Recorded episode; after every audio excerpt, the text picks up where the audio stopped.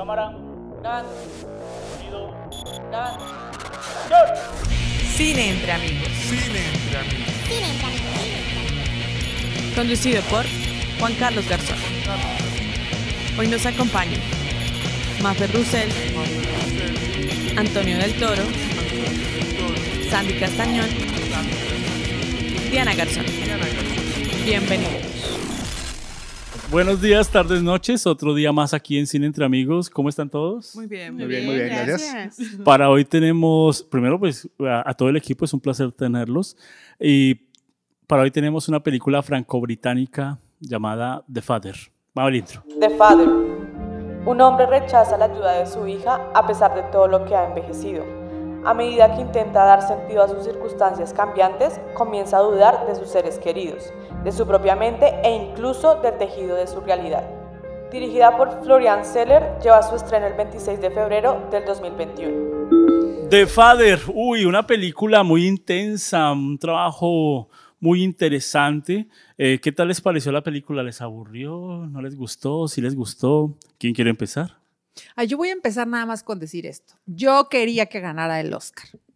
Era mi, pa- mi favorita para que ganara el Oscar. Me O sea, estaba encantó. nominada, pero no ganó. No ganó. Mejor ganó película no. Le ganó Nomadland. Es de, las es de los primeros podcasts que hicimos con Nomadland y hablamos de que íbamos a hacer The Father algún día y llegó el momento. Llegó el momento.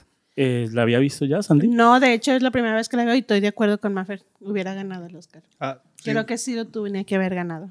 Comparando esas dos, la que ganó y la Sí. que no, o sea, esta película es mucho mejor. Pero estuvo nominada a varias, eh, en varias partes, en mejor actuación, mejor edición. Ustedes dijeron, debería ganar el Oscar, ¿por qué? Bueno, yo creo que le dieron el Oscar a Nomadland y lo dije la vez que checamos esta película, que fue un premio eh, agendado por la situación que está viviendo Estados Unidos con respecto al odio eh, asiático o a, a los afro- afroamericanos, descendientes de afroamericanos. Este, que, te- que siempre sucede en muchos lugares, en- no voy a decir que siempre pasa en el Oscar, pero creo que para mucho tip- muchos eventos, como en Nuestra Belleza o, o los certámenes de Miss Universo, que de repente dices, gana este, ah, pues porque Venezuela está pasando por un momento muy duro. No que no sea linda la Ojo, chica. Maffer, se está pero- en Se cosas está con la- pesadas. No, Academia. ya, pero no te van a justamente, nominar. ya sé. No, pero a mí me pareció eso, me pareció eso porque a mí me parece que tenía más valores eh, interesantes esta película que, que la de ¿Antonio Nomadland. le gustó la película? Sí, sí, nos van a cancelar, Maffer. Por No, favor. por aventando piedras por todos lados. Eh, no, a mí sí me gustó, estoy de acuerdo en que de las dos películas de Nomadland y esta, esta me parece una mucho mejor película, me parece más completa y me parece que tiene una historia que contar Pero muy ¿cómo la original cuenta? y la forma en que se cuenta es increíble, o sea, es eh, una de las mejores películas que he visto este año, creo. Sí. Uy. Antonio, y eso que ha visto este año hartas películas. Bueno, yo todos los años veo muchas películas, pero Sí. Pero no que estamos nos hacía hablando de películas triple X, nada, unas películas Eh, bien. no, esas, esas- esas las las tengo de fondo, ¿De esas no, no les dedico atención, de la están de fondo que nada nos, más. nos están contando esta película desde el lado de la persona que está, padece de esa enfermedad. O sea, a mí me fascinó, me encantó. Me- hasta yo me sentía loca igual que esa persona. Te, pero, te lo juro. pero dejemos hablar a la juventud de este, no de este dejan? podcast. ¿Por qué no dejan? ¿Qué, qué le pareció Diana? Están muy emocionados, se sienten identificados con la película. ¿Será por que la nos edad? dicen Es por viejos. la edad. Eh, no, a mí me gustó la película. Es una película totalmente diferente a la que hemos hablado en el podcast. La, la, como la, las- el sentimiento que te hace conectar o sentir cuando ves la película es una cosa súper loca. Y en comparación a Nomaland, es que son películas totalmente distintas.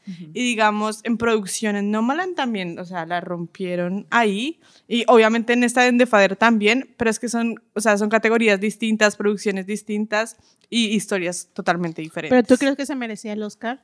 Es que no sé por qué ganó Nomaland en el Oscar, o sea, ganó por general o en categoría. Ganó como mejor película. Esta película yo la vi con No mi sé. esposa, la vi con mi hermana, la vi con varias, varias personas y yo dije, se van a dormir porque no están acostumbrados a ver este tipo de películas. Diana estaba cansada, me acuerdo, y estaba así que se dormía y cuando empezó la película quedó así. Yo dije, no se durmió. O sea, estuvo una trama muy interesante que la mayoría de personas que, con las que estábamos viendo decía, me duele la cabeza. No la entiendo.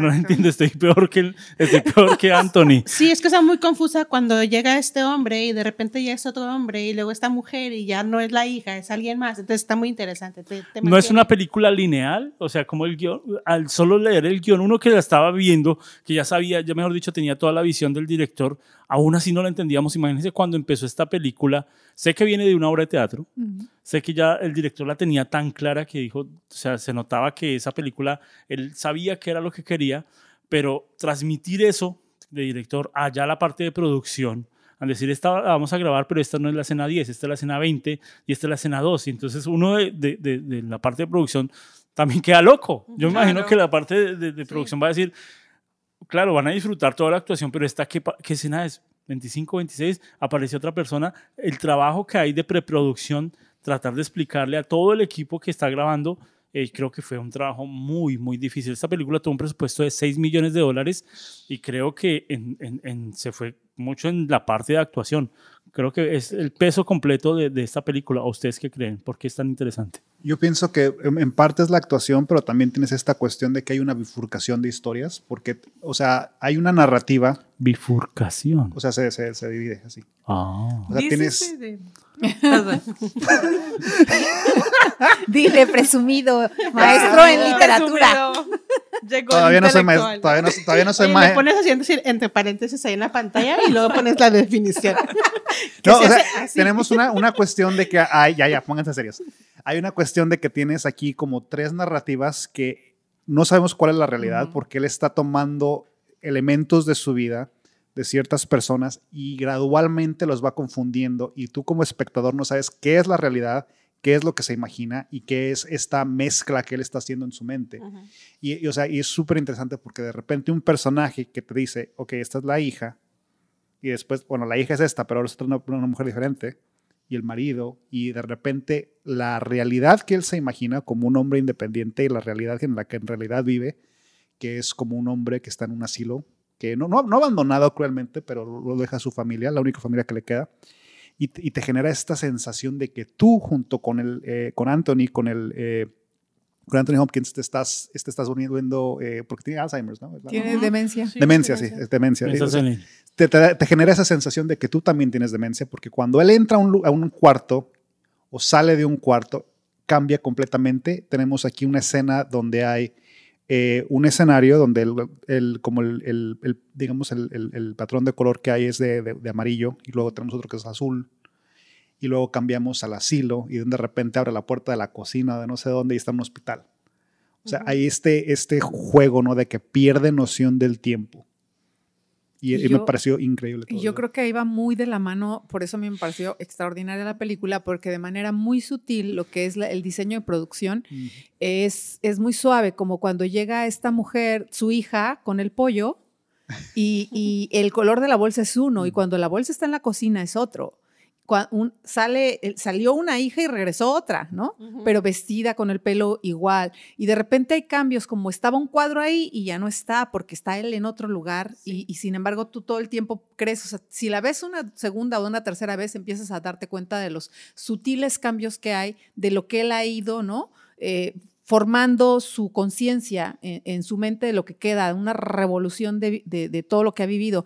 Y a mí me pareció muy interesante porque no es tan llamativo, pero si lo ves, o sea, está ahí, está en el diseño de producción. Entonces eso también requiere, como dices tú, el, el relajo no solo del guion, de ver qué, qué escena grabamos hoy y qué no, porque también lo que se va a cambiar de la escenografía, los cuadros que estaban y ya no están, el color de pared que era y ya no es, eh, los, lo- los ah, mosaicos de la cocina cambian también, el, El la bolsa, vestuario. entonces de repente, ¿no? Hasta el mismo pelo, cómo se acomodaba el pelo. Ajá, y, y- y cuando se repiten las escenas que se repiten, que pareciera que están en contextos diferentes, te dejan. Entonces, sí, yo creo que es una, una, una película que, bien dices, al haber ganado ya premios como obra de teatro, ya había, era premiada, tiene un guion espectacular, luego hacen este guion de teatro que no es lo mismo trabajar en teatro que hacer cine, y yo creo que el guion está espectacular, o sea que hay un trabajo de guion ahí eh, y muy interesante de Esta- contarnos. es- estas películas, eh, sabemos que es un drama,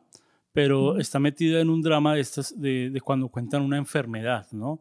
Hay- hemos visto películas de, de gente que tiene SIDA y muestran todo el proceso que tienen hasta morir, de gente, o sea, todo esto tiene un, un nombre como tal de este género o, o simplemente lo dejan en drama. No, Yo- es drama. Yo pienso que es drama, pero esta, per- esta película en particular está como inventando un propio género hasta cierto punto, porque, o sea, como dices, hay varias películas que tratan con cuestiones que el SIDA, que el cáncer, que enfermedades que... Acompañas al paciente en la, en la transición, Exacto. Pero esta la cuentas desde la mente de él. Aquí es como el predador es su mente y la víctima es su mente. O sea, nosotros veíamos, normalmente vemos estas películas, ah, como si viéramos desde una ventana a la persona enferma, pero esta ya está, nosotros nos sentíamos enfermos, usted no se sintió sí. Sí. como que, oh, estoy perdido, no se me olvidó. Y te pierdes y en un momento te pierdes, pero después empiezas a ver El patrón. ajá, el patrón. Entonces, Pero esa, mucho. pero sensación de estar perdido es, yo creo que la propuesta, ¿no? O sea, el, de, el de poderte sentir desde adentro, desde la mirada de él. Sí. Porque podemos ver el padecimiento de la hija, pero estamos viendo todo, qué fuertes palabras, las últimas que él dice, siento que se me están cayendo las hojas, como si fuera un árbol, ¿no? Sí. Que se me, o sea, el irte en pequeños momentos de lucidez, tal vez darte cuenta que ¿Qué ocurre? Esta ¿Qué estás película pues tiene un proceso de, de cómo esta enfermedad, que es Alzheimer y demencia Demencia. senil, Demencia. eh, Es demencia. eh, cómo va avanzando, ¿no? Cómo vamos, eh, no sé si ustedes, normalmente cuando yo la veo, porque tengo, yo la vi y me sentí muy, muy, eh, no identificado, pero sí me sentía muy parte de la película porque tengo familiares que tienen esa enfermedad, en, en especial mi abuelita. Y entonces cuando uno habla con ella, y mi mamá también la vio conmigo, decía, así es, así es. Y eso era lo que más le engomaba a la, a- a la gente. Y, y dicen que solo en México el otro año van a tener más de un millón de un millón quinientas mil personas esta enfermedad. Entonces es una enfermedad muy fuerte que no tiene cura, que es- no, no, no, no, no, no, no frena cuando usted ya la- le dicen y, y tener, olvidarse de, de su vida, creo que es, es más difícil que simplemente usted le den un bala y se muera. Porque perder sus recuerdos, perder su historia, perder quién es, Es que es una etapa, al menos de lo que pasa con Anthony, es una eh, crisis existencial constante. Nunca para y es incontrolable. O sea, no estamos hablando de un hombre que hizo algo, simplemente es una condición médica que desarrolla. Y lo que rompe género en esta película creo que es eso, o sea, porque normalmente tienes una película, casi siempre el protagonista son personas relativamente jóvenes, y aquí tienes a una persona que ya está en la tercera edad y te muestra un punto de vista que, que en realidad no hablamos porque nos incomoda a todos. O sea, Claro. porque para allá vamos. O sea, en el mejor de los casos vives para ser anciano y esta película te, mues- te muestra los, los retos que acompañan con, con una vida prolongada.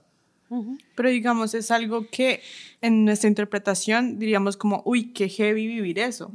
Pero digamos, en la persona que lo tiene realmente no le afecta emocionalmente en cierto sentido, porque digamos, están las situaciones y al momento las va a olvidar y va a volver a recuperar. O sea, como que él, en la película muestran que él puede vivir con eso y es algo normal para él. Que para el exterior uno dice como que, uy, no, o sea, qué feo no tener los recuerdos del pasado o algo así, pero es algo que actualmente tú te, tú te estás adaptando en sí. Bueno, pero también hay que ver que en el caso de él eso sea tortuoso, esta cuestión de que llega un momento que dice, ¿y tú quién eres? ¿Y quién es ¿Y yo él? quién soy? ¿Y yo quién soy? Yo cuando dijo eso dije, Yo O sea, creo que sí, porque aunque es gradual, como incluso el, el Alzheimer es gradual, yo creo que eso es lo más difícil. Cuando en el momento en que tu mente ya nunca regrese a tierra, me imagino que es una realidad muy diferente, ¿verdad? Y que probablemente no hay nada, pero él todavía busca a su hija, por ejemplo, ¿no?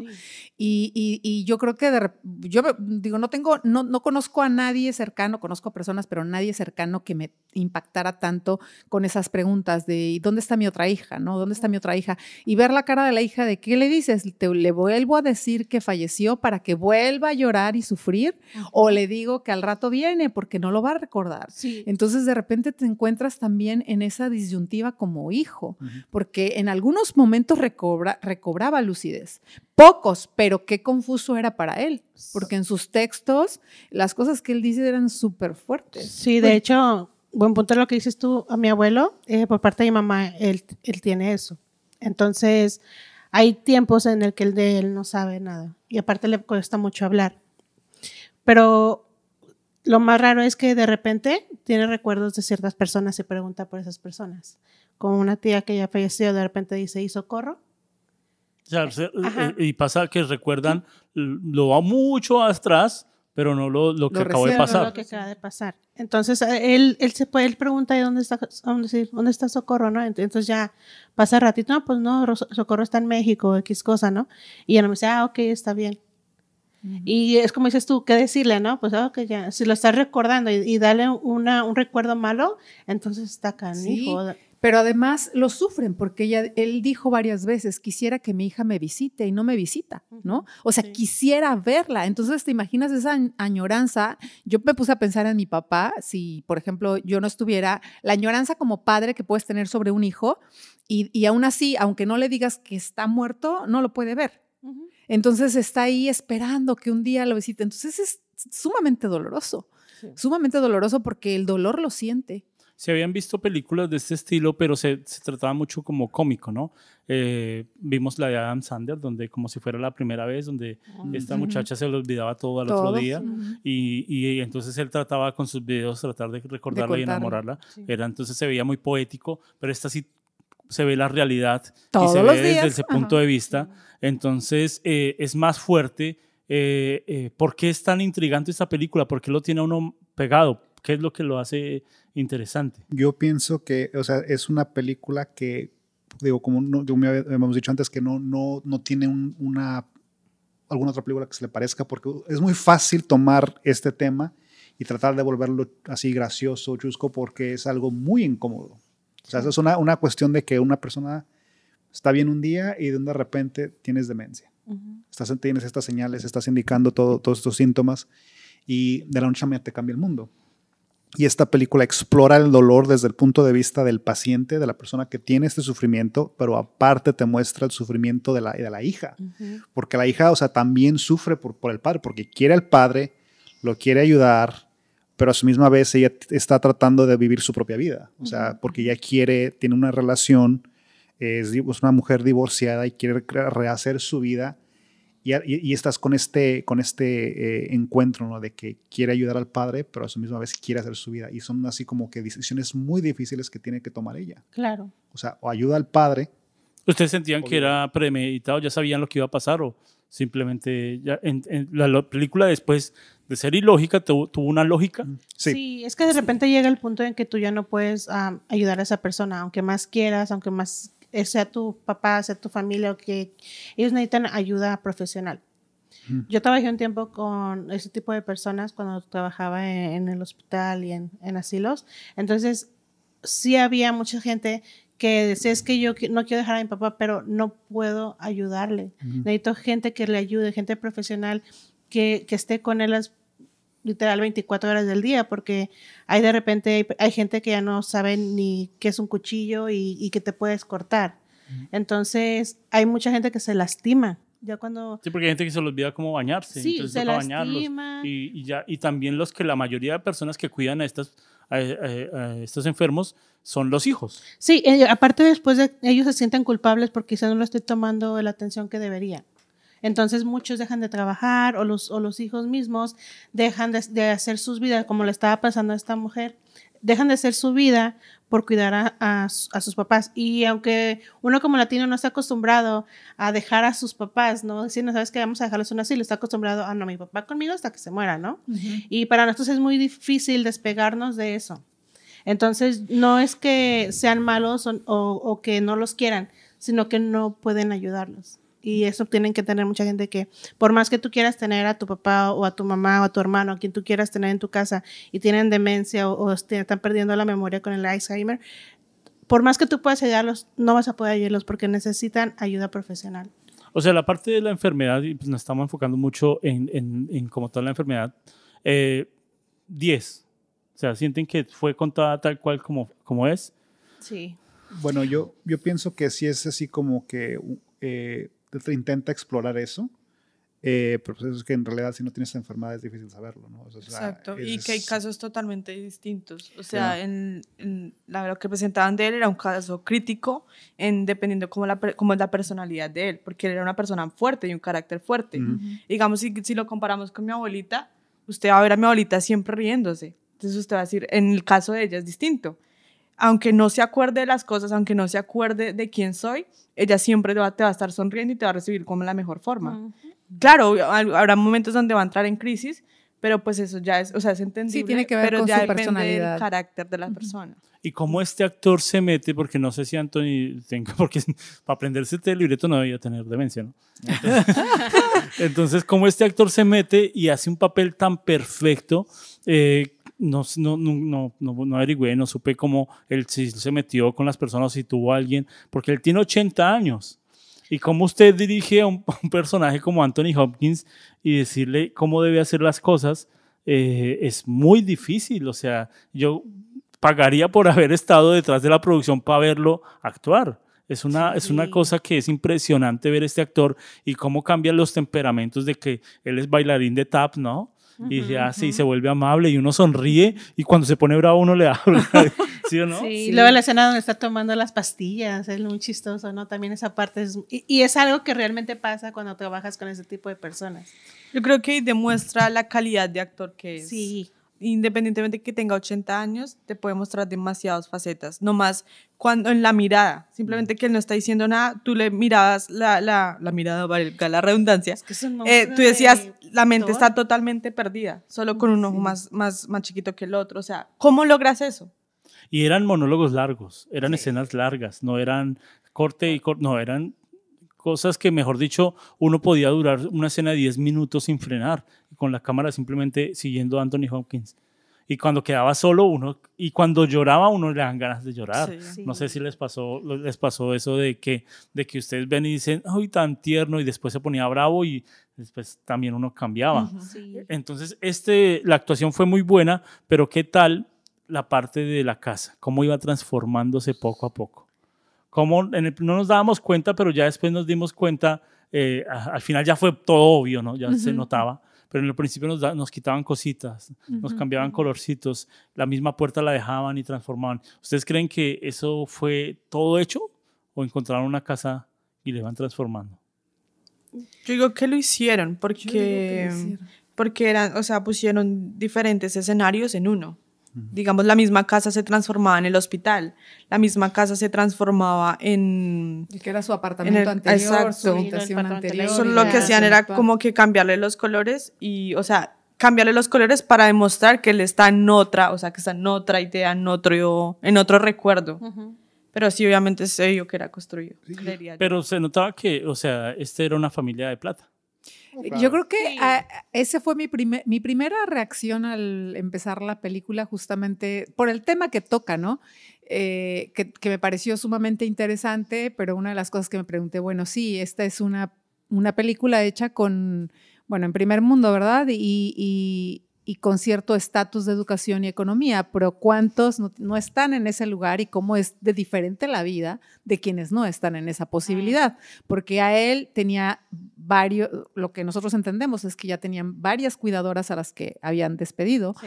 este, en su apartamento y hay un lapso de tiempo que debió haber transcurrido entre que decide la hija llevárselo a su apartamento y después dejarlo en un, en un asilo. Pero todo eso cuesta, la forma de vida esa cuesta, el que la hija lo, lo cuide y lo tenga en casa cuesta, ¿no? Entonces, de repente se vuelve como el sueño rosa, ¿no? Del, del aspiracional de cualquier persona que tenga demencia, ¿no? Estar en esas condiciones, porque su pijama para dormir, eh, vístete que va a venir la enfermera, o sea, tus cambios de ropa cuando hay personas que, como dices Juan, ya no recuerdan ni cómo bañarse, ¿no? Entonces el nivel de conflicto es otro, porque a lo mejor puedes quererse salir a la calle en ropa interior o desnudo, porque ya no están eh, propiamente conscientes, ¿no? Entonces, esta, esta película se puede contar desde otra ciudad, desde otro país, desde otro punto de vista, desde otro, desde otro estrato social y va a ser otra historia también diferente. Sería Sí. muy diferente, yo creo que es muy diferente. Porque imagínense la crueldad de una persona que vive en un shelter o en, un, en un, esos lugares donde viven eh, personas que no tienen hogar o, o una persona de la calle y, y, le, y tenga esa demencia, ¿cómo va a contar y la gente ni siquiera se va a dar cuenta? Y además, incluso teniendo un hijo sin preparación.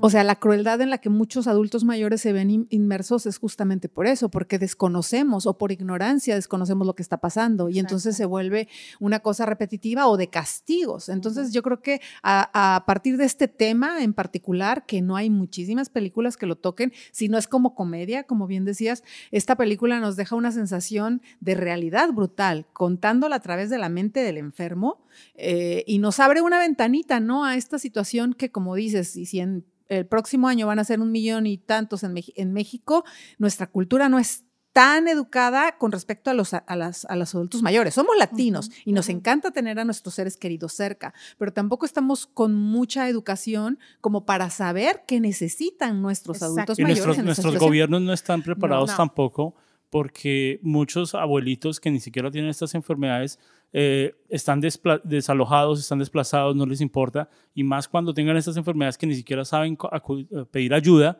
pues van a estar eh, sin, Claro. sin nada. Y aparte muchos de ellos ni siquiera pueden ah, tener un seguro médico, que ni el gobierno les puede ni ofrecer. No, y, y- y no, les, no les dio esta sensación de cuando los enfermeros, bueno, los actores que interpretaban el supuesto esposo, que en ningún caso era, cuando al final vemos que era uno de los enfermeros, que tú no sabes si es que él estaba pasándola mal en el asilo y, y juntaba las versiones, ¿no? En su demencia. Sí, O sea creí- que ¿Ustedes creyeron que el enfermero era el que le pegaba? yo Pero sentí yo que, sí.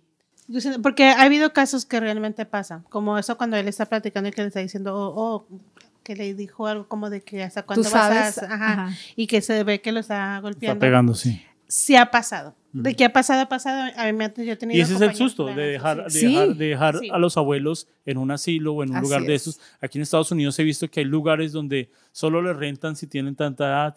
Entonces, eh, eh, en nuestros países no hay eso, o, o hay muy poco. Porque he visto, he visto algunos lugares y aquí hay barrios donde son solo de seniors. Sí. Claro. Y no dejan, oiga, tengo cuarenta y tantos. No, no, no. Ya cuando pase 65 puede vivir ahí. Ajá. Yo Entonces- pienso que en esa cuestión de, o sea, parte de lo atractivo de esta película es que te muestra así como que el terror de la enfermedad, de la condición médica, porque o sea, si le agregas el elemento de la pobreza, de la miseria, pues es otra, tienen razón, es otra película, pero aún para una persona, digamos, de clase media alta, en, en- en- en- en un país desarrollado, en, Inglaterra, en, la ciudad de Londres, te muestra cómo sufre, o sea, te muestra un sufrir, y eso así como que lo, lo- algo que me pareció muy interesante de la película, que te muestra que ese, o sea, eso le puede pasar a cualquier persona, y aún una persona eh, que tiene una, eh, una persona acomodada, igual cae presa bajo esta enfermedad, o sea, y es lo, como que lo, lo tétrico de todo esto, o sea, porque es algo que te llega de que nadie está a salvo de esto. Y volviendo a lo económico, digamos, eh, va a afectar totalmente distinto, porque de lo económico también depende tu personalidad. Y Claro. digamos, él era una persona totalmente independiente, que se, se veía que él peleaba cuando, pero este es mi apartamento, ¿me va a quitar mi apartamento qué? O sea, Y- Claro. son Y factores totalmente, ajá, como que es mi dinero, son mis cosas, usted porque se quiere apoderar de mis cosas, de, por todo lo que trabajé. Habían escenas donde uno no sabía cuándo terminaba, ¿no? Donde uno decía que acabó la escena, no porque siguió, pero ya es otro, otra, otra gente, pero la escena no frenó.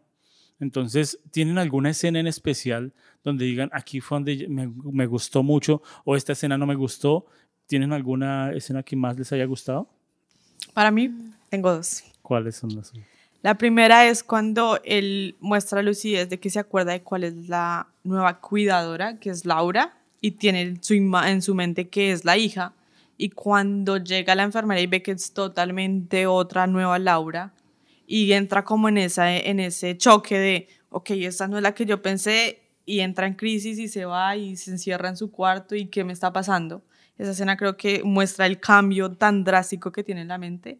Y la segunda es cuando eh, va a comer, que está, va a comer, que está, va a cenar con la eh, hija y el esposo, y que empieza en una pelea y la, cuando va arrancando la escena termina otra vez en la pelea. Ah, Pero- para mí también esa fue de las mejores porque eh, como fue armada esa escena, me pareció muy interesante y por eso creo que fue el de mejor edición, ya que empezó como con el final, pero él salía del cuarto, pero en realidad salía de la cocina. Y entonces él llegaba y entonces escuchaba la conversación de que era mejor que lo metieran a un asilo, pero cuando volvía era el inicio y el final de esa escena. Armar esa, esa escena fue muy, muy buena. Eh, ¿Tiene alguna en especial, Sandy? Pues una escena que me quedó mucho fue cuando eh, llega este hombre y le empieza a decir pues que cuando se va a dejar de ser obviamente como el, el loco o el menso y le empieza a golpear. Esa Uy, escena sí. se me hizo muy fuerte. Así lloro. Que ¿Pero el que le estaba golpeando era el esposo de la mujer o el enfermero o quién era? Empezó Yo- siendo el sí. esposo. Ajá, empezó siendo el esposo, pero yo creo que era el enfermero. O sea, el enfermero. Y, yo, y eso se vive. Eso lo- Es que sí se vive, es, es- hay cosas que ha pasado y de hecho hay muchas denuncias eh, en casos de, de asilos por maltrato a, a las personas de Claro. la tercera edad. Usted pégale a Anthony Hopkins. Pégale. Ahí sí. Ah. Imagínese el actor.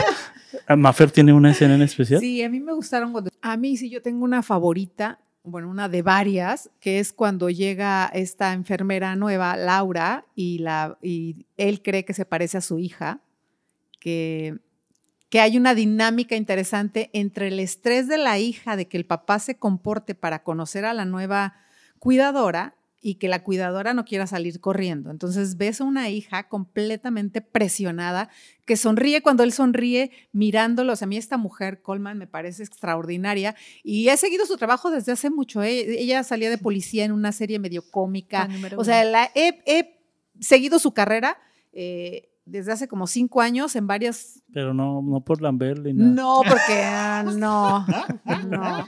Es solo porque, Porque me gusta, fan. porque soy fan. No, no, no tanto fan, sino que de alguna vez, bueno, no vamos a ir ahí, pero, pero hace buenas cosas este, de comedia también. Y, o sea, me parecían muy interesantes sus abordajes en, su- en algunas series que ella tiene. Esos cambios de los, de los personajes, de los tres en diferente momento, me, me encantó. Para mí fue como No, un regalo actoral de los tres actores. Yo no quiero recibir un regaño Anthony Hopkins después de haber hecho El silencio de los inocentes.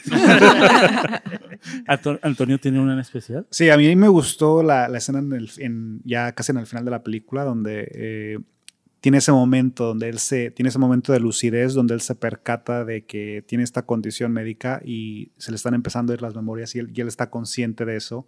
Al Y- final, casi. Al final, sí, donde dice eh, que estoy perdiendo mis hojas, ¿no? Estoy como un árbol que se está secando y está perdiendo todas sus memorias, sus recuerdos y llega un momento en el cual él retrocede y regresa como a la infancia y está buscando a su madre. Mm. Wow. O sea, para mí esa fue una, fue una escena muy Sí. impactante porque te Sí. muestra lo vulnerable que se vuelve en ese momento. No, y esta, y esta, y esta, esta enfermedad en especial, eh, he tenido casos y he visto de, de personas que empiezan a recordar es de niños. Y cuando su mamá le pegaba o lo cuidaba, y entonces imagínense ver a un viejito pidiendo ayuda al de su mamá, esa escena es muy, muy Y impactante. es algo sup- un poco ilógico, digamos, porque en lo personal yo no me acuerdo mucho de mi infancia, de cuando tenía cinco o seis años, pero aquí se muestra que eh, los recuerdos que él tiene es cuando tiene esa edad. No sé si él recordará eh, antes de que le diera demencia su, su infancia, no mucha gente lo hace, pero digamos ese constra- con, con- no puedo decir la palabra, contraste, ya fue, es, o sea, es increíble Sí. lo que pasa en el ser humano. Sí, Claro, es- porque uno debe tener eso, es como cuando uno va al campo y ve las estrellas, ¿no? Pero en la ciudad no las ve porque las luces no dejan ver eh, el cielo. Entonces ya cuando esos recuerdos los quita, entonces tienen recuerdos que de pronto ni siquiera se acordaban que, que los tenía, ¿no? Eh, para mí es difícil de pronto calificar como tal, porque para mí es un 10 de 10 esta película y decir, no, esta película tuvo mal esto porque es unas películas de enfermedad.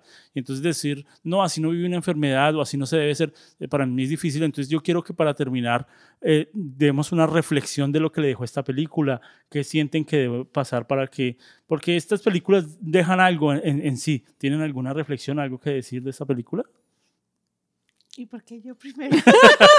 Bueno, voy a empezar yo, que soy la mayor y que me vi más cerca más de esa situación, que me vi más cerca, así como que dije, ay, ¿cuánto tiempo me queda para ir preparando mis cosas?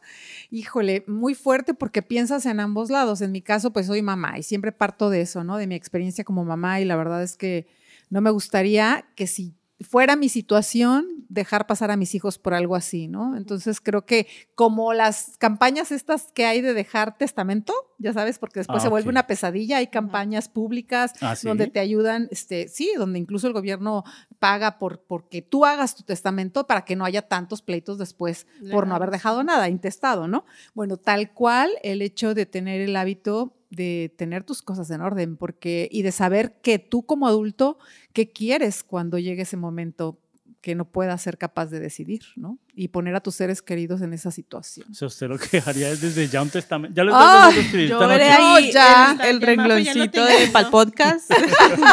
para el podcast dejo mis, mis huesos. Sí, exacto. No, se me hizo una historia súper conmovedora, fuerte, pero profundamente dolorosa, ¿no? O sea, dolorosa porque ver a un ser querido así, ¿no? Es duro. Este, debe ser muy duro. Cuando ella decía, ya ni siquiera me reconoce, Sí. ¿no? No reconocer a tu propia hija eh, para el hijo y para el papá, pues, qué fuerte, qué fuerte. Me dejó con mucha melancolía esta película. ¿Tienes alguna sugerencia? No, yo sí creo que este, esta película nos enseñó bastantes cosas, especialmente como todo ese tipo de familias que están muy apegadas a sus papás, a sus hermanos, algo. Les enseña el de que no es su culpa, una, este, que no van a poderlos ayudar, porque este tipo de personas necesitan ayuda profesional. Y es muy bueno dejar, o sea, no, no sientas que, como digo, no, que eres el culpable, sino que estas personas tú no puedes ayudarlas, por más que los quieras, por más que los ames, ellos necesitan una ayuda este, profesional. Entonces, no Pero es tu siento, culpa. siento algo que le está dando un mensaje a alguien. Sí, a ¿no? mis tías, como estaba hablando hace rato, este, sí, yo siento que, como yo tengo mis tías que... Tía Marta. No. Tengo una tía Marta, pero no, no ella. Pero sí, yo siento que, que este tipo de películas, como decir, este tipo de personas como mis tías, este, que yo sé que aman y adoran a... No, sí. Las tías, las tías no, sí, van a querer. ¿Qué le hicieron, tías? amo, pero yo sí siento como dicen que es- es- se, am, su vida la, la han dedicado mucho a, a mi abuelo.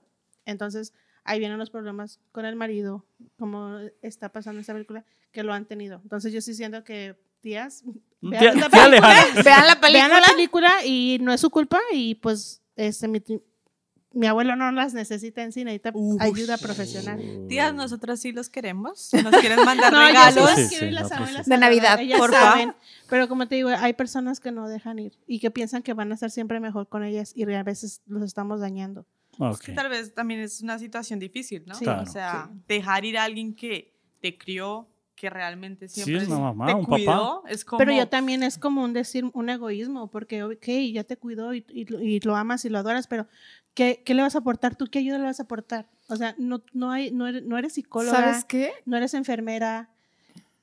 Yo, Yo- creo que nos hace falta esa preparación justamente, Sí. ¿no? De dejar ir, porque una cosa es dejar ir a alguien que ya falleció, porque no hay remedio, a dejar a- ir a alguien que está vivo. O sea, tan Exacto. solo las rupturas, ¿no? Partiendo de ahí, lo complicadas que son. En cualquier circunstancia te vuelves obsesivo, compulsivo y todo lo demás. Pero en este caso, que tiene que ver con la pérdida y el dolor, eh, sí tenemos, yo creo que aprender mucho la sociedad eh, de dejar, dejar ir. Y no quiere decir que no los ames y que no No. los quieras, sino que realmente van a estar mejor, donde, donde van a tener la ayuda que realmente requieren. Antonio tiene una reflexión Eh, final, un, bueno, algo lejos la lo que película. digo que, que saqué a la, a la película en esta, en, en esta cuestión es de que te muestra como que el lado eh, de la vulner- lo, lo vulnerable que es el ser humano y te muestra dos eh, puntos de vista, ¿no? Te muestra el, el del- el de la persona con la condición médica y también te muestra la del hijo, bueno, bueno, la hija, perdón. Y, o sea, te obliga como espectador a ser parte de, de- de esto. Y de ponerte en esa posición y tratar de decidir. O sea, e- eso es lo que genera esta in- incomodidad, ¿no? Porque te, eh, normalmente una película con este tema, por lo general se le reduce a la comedia y es todo, o sea, todo chusco porque no, e- es, un, es una conversación sumamente seria y creo que lo innovador de esta película es que nos obliga a pensar sobre esta situación eh, porque es, es algo muy duro y es algo Y es que- real. Es real y la y la y la, la- la- como que el deseo inmediato es de evadirlo no porque es algo sumamente incómodo. Y, y para mí fue lo, lo- como que lo que saqué de, de- de esta película no de que te, te obliga a reflexionar. Y para mí, yo siento que eh, te dejan pensar en cómo en valorar es la gente, porque, digamos, mucha gente puede tener demencia senil, pero es tratada como una mino- minoría. Por lo mismo que, o sea, los, los beneficios o lo- la atención que ellos requieren para la gente es mínima. Porque es, una, es gente que tiene la memoria totalmente perdida. Entonces es como una pérdida de tiempo, entre comillas. Y la creo- siento que el objetivo de la película era mostrar, esta, esta gente existe, esto está pasando y hay que valorarlas y hay que entenderlas.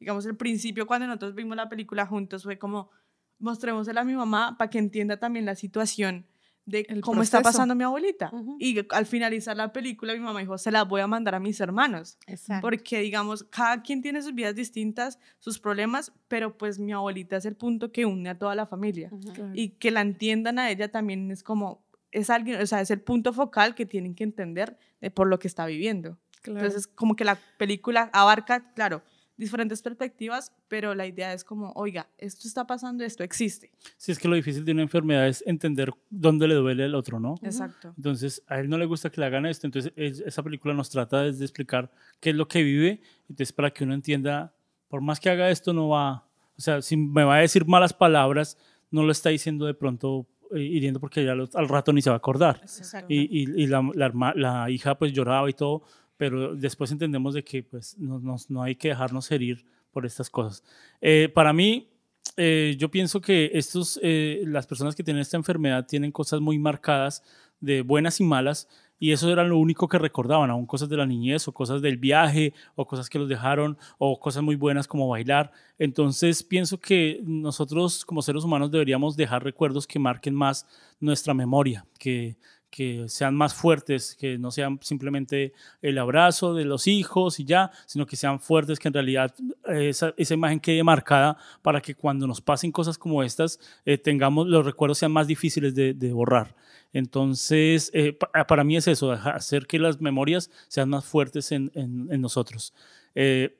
Esto fue todo en Cine Entre Amigos. Quedamos con un final un poco melancólico, un poco en silencio, eh, La verdad que reflexión sí. y pensando de que todos vamos a llegar a ese momento y ojalá estemos preparados y listos para, para hacerlo. Esto fue Cine Entre Amigos. Escríbanse, suscríbanse a nuestro canal, eh, llénenos de comentarios y estamos dispuestos a ver todas las películas que nos recomiendan.